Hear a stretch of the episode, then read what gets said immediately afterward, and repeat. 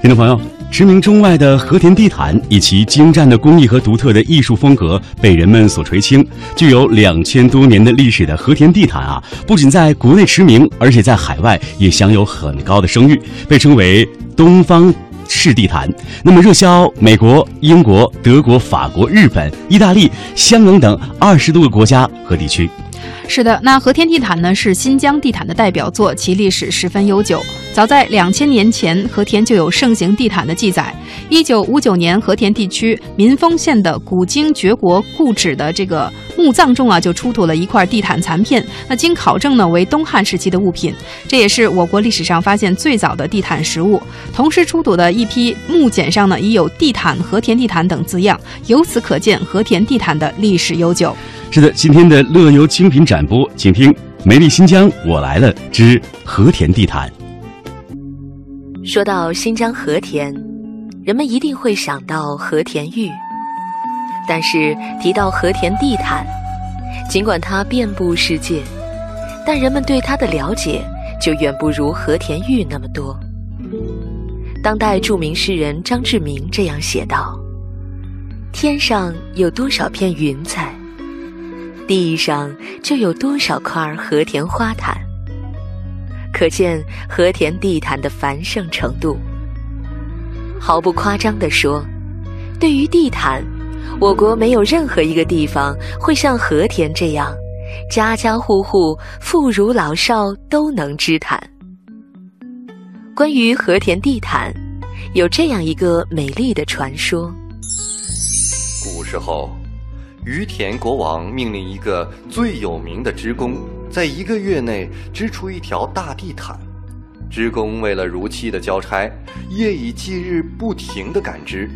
小女儿古兰见到父亲如此的劳累，就十分懂事的在一旁帮助父亲，终于将地毯是如期的织完了。国王看到雍容华贵、美丽异常的地毯，十分的高兴。决定重赏古兰父女俩，然而古兰父女却没有接受国王的赏赐，而是请求国王免除与他们一样贫苦的村民三年的赋税。国王被他们的爱心所感动，答应了他们的请求。村民们对古兰父女俩充满了感激之情，和父女俩学习织毯的技艺，并将他们织出的地毯。以古兰的名字命名，从那以后啊，和田地区的地毯就被称为古兰木。地毯作为高原游牧民族发明的御寒物，至今已经有三千年的历史。有典籍记载和出土文物证实的历史就有两千多年。和田位居丝绸之路南道之要冲。在这个文明交汇之所，和田地毯的产生吸收了东西方的纺织技术，融汇了当地的特产，对传统工艺进行了不断的创新。和田地毯以其地缘之奇特、织工之精细、用料之考究、传播之广泛，在历史的长河中绽放出绚丽的浪花。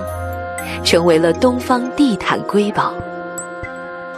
新中国成立以来，和田保存并发展了地毯的传统制作工艺，还建立了专门的地毯博物馆。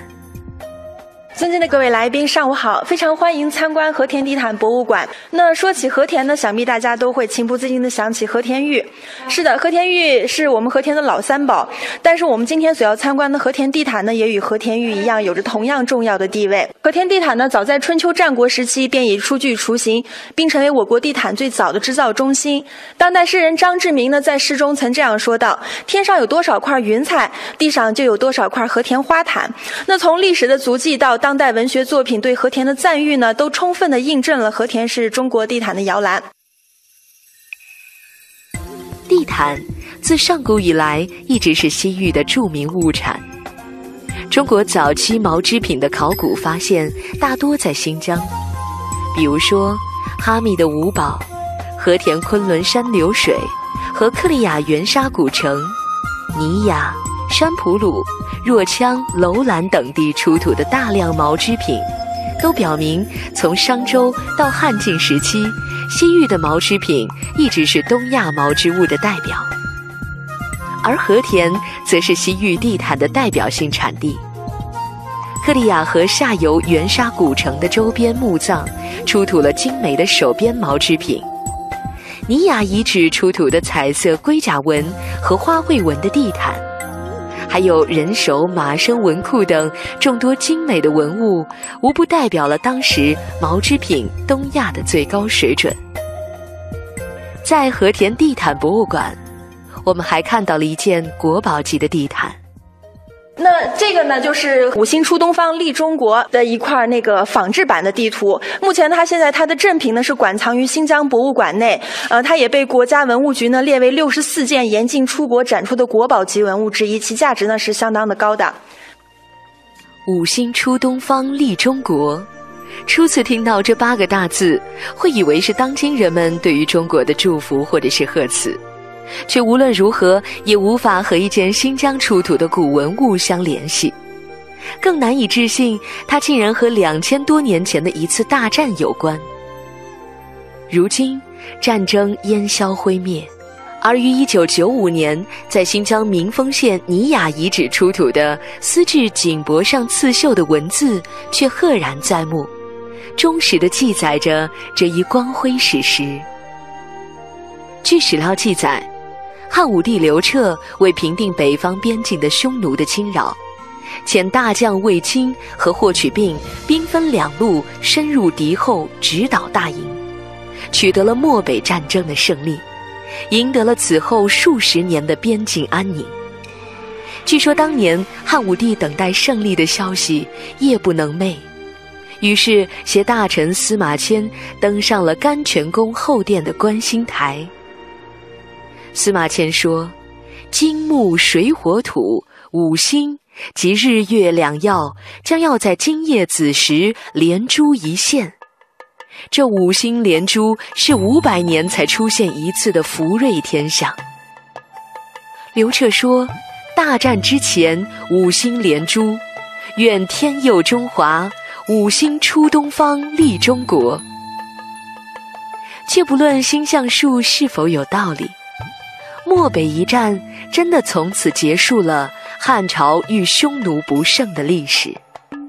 据考证，这件文物正是汉武帝为了奖赏参加讨伐匈奴的战争的远征将士，系在武士手臂上的织锦护臂。和田地毯之所以如此出名，要从它的原料和田土种羊开始说起。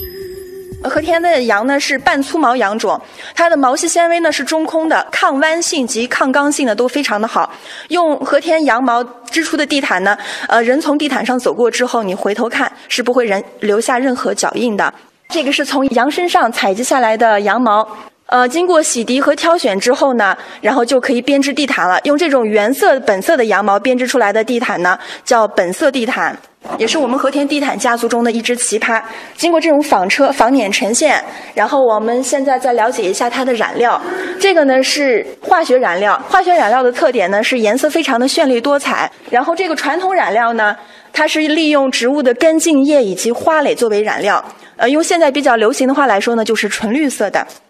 和田地毯呢，根据它的图案与纹样的不同呢，分为八大类。呃，意思是安娜古利努斯卡、夏木努斯卡、伊朗努斯卡、凯利昆努斯卡、卡斯曼努斯卡、艾迪亚努斯卡及拜西奇谢克努斯卡。努斯卡的含义呢，就是呃地毯的呃图图样和纹样的意思。它就是按照这种花纹的类型不同，然后分了几大类。不仅是原料取自当地。织毯用的支架也是新疆的白杨树干做成的。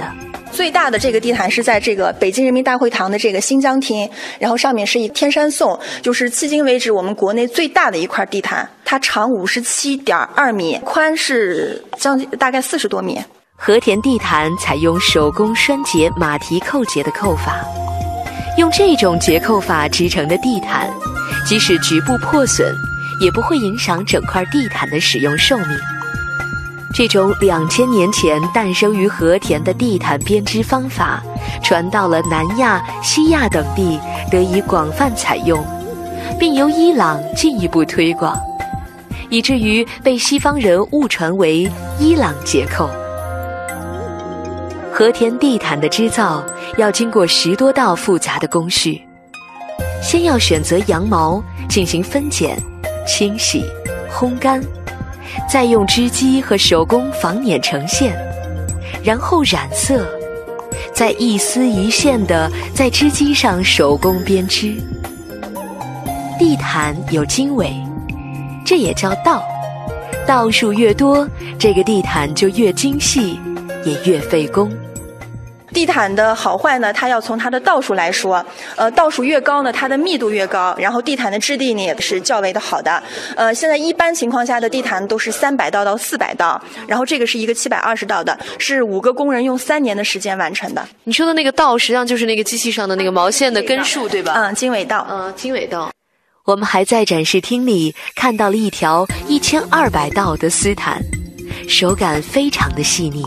这都是丝毯是吧？这个密度很好，密的，一千二百道密度是。一千二百道，哦，真是好细密啊！一个人三四个月织呢。一个人要织三四个月。嗯，对。更精细。那这块毯子要多少钱？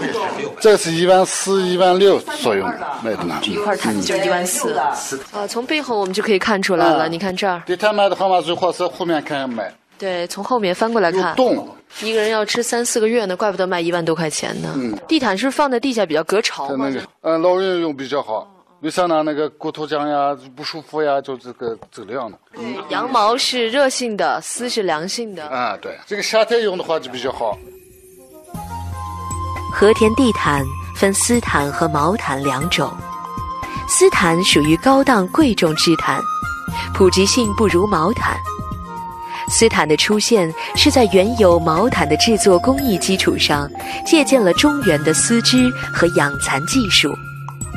而一些古旧的民间毛毯，如今因为没有图纸难以复制，而价值不菲。那现在展现在各位领导眼前的这一组地毯呢，就是从民间搜集而来的古旧羊毛地毯，它的呃价值呢是非常的高的，收藏价值与观赏价值。这个。地毯呢，每平方米在咱们国内的价值是一平方米是几万块钱，在国际市场上呢，更是高达上万美金。因为它的这个就是编织工艺，它没有图纸了，就是完全凭借编织工人精湛的手艺，他们即兴创作的。所以说，你现在就说是再找工匠来，就是按照它的这个原文图形编织的话，是非常不容易的。在和田，几乎家家户户都会织地毯。这也是当地人增加收入的一种主要方式。中央台新疆记者站的站长张雷说：“和田因为它是传统都是手工艺品嘛，那么和田把这个这个作为家庭这个发展这个庭院经济，就是增加农民收入的一个那个增收的一个就是民生项目这样的。它由政府呢来那个出钱来来购买了这个就织毯机支架。”这样呢，就是无偿的，就是这个就发给这些家里有这个非劳动力的，特别是些一些这个妇女啊，这个这些这个农民家庭里面，他在家里边一年他就可以织几块地毯，这样他就可就可以有至少有几千块钱、上万元收入。在和田手工地毯厂里工作的都是维吾尔族女人，我们也和其中一位聊了几句。你今年多大了？四十三。你叫什么名字？白希汉。那你在这儿工作，就是开始织地毯多长时间了？嗯，二十五年了。二十五年了。那你以前在哪学的？家里学的吗？嗯，家里学的。谁教你的？妈妈。你妈妈会？嗯，会。那你们家以前也自己家里织是吗？嗯，就是，家里也可以。你原来家里做的是自己用吗？还是卖呢？家里用的呢。家里自己用的都是自己织的是吧？就是。嗯，这个像像织这样一块毯子，你们要多长时间啊？两个月，三个人可以织出来。你手里拿的这个是什么东西？这是干嘛用的？刀子，这个就是这个样子。哦，这个刀子用来挑线的，是不是？织哦，它是这样打一个结，这样织上的。哦，你这个一边可以用来挑线，一边就可以把这个线打断。嗯，就这个样子。就前面一个又一个。现在都是女人在这织地毯啊。嗯。它现在这个全都是手工的吗？有没有机器的？我们这都是手工。哦，别的地方可能也有机器的，但是和田这是手工，它所以叫手工毯嘛。这些手工做的地毯，由于费时费力，因此价格高昂。那这些精美的地毯怎么清洗呢？当地人教了我们一个好方法。哦，铺到厚厚的雪地上，拿棒子在背面一敲，它那个土都落到雪啊，特别好。最好下雪的时候，下雪的时候把这个铺到雪上，然后敲，哎，对，就砸到雪里了，还有水。在和田来说，在新疆它就是沙土，你一敲它，沙土就在雪里了。如果有油的话，就局部拿洗洁精刷一刷就行了。岁月悠悠，和田人用心灵和巧手，织就了像云彩一样多的地毯，也积淀出了厚重的灿烂文化，以及自己的美好生活。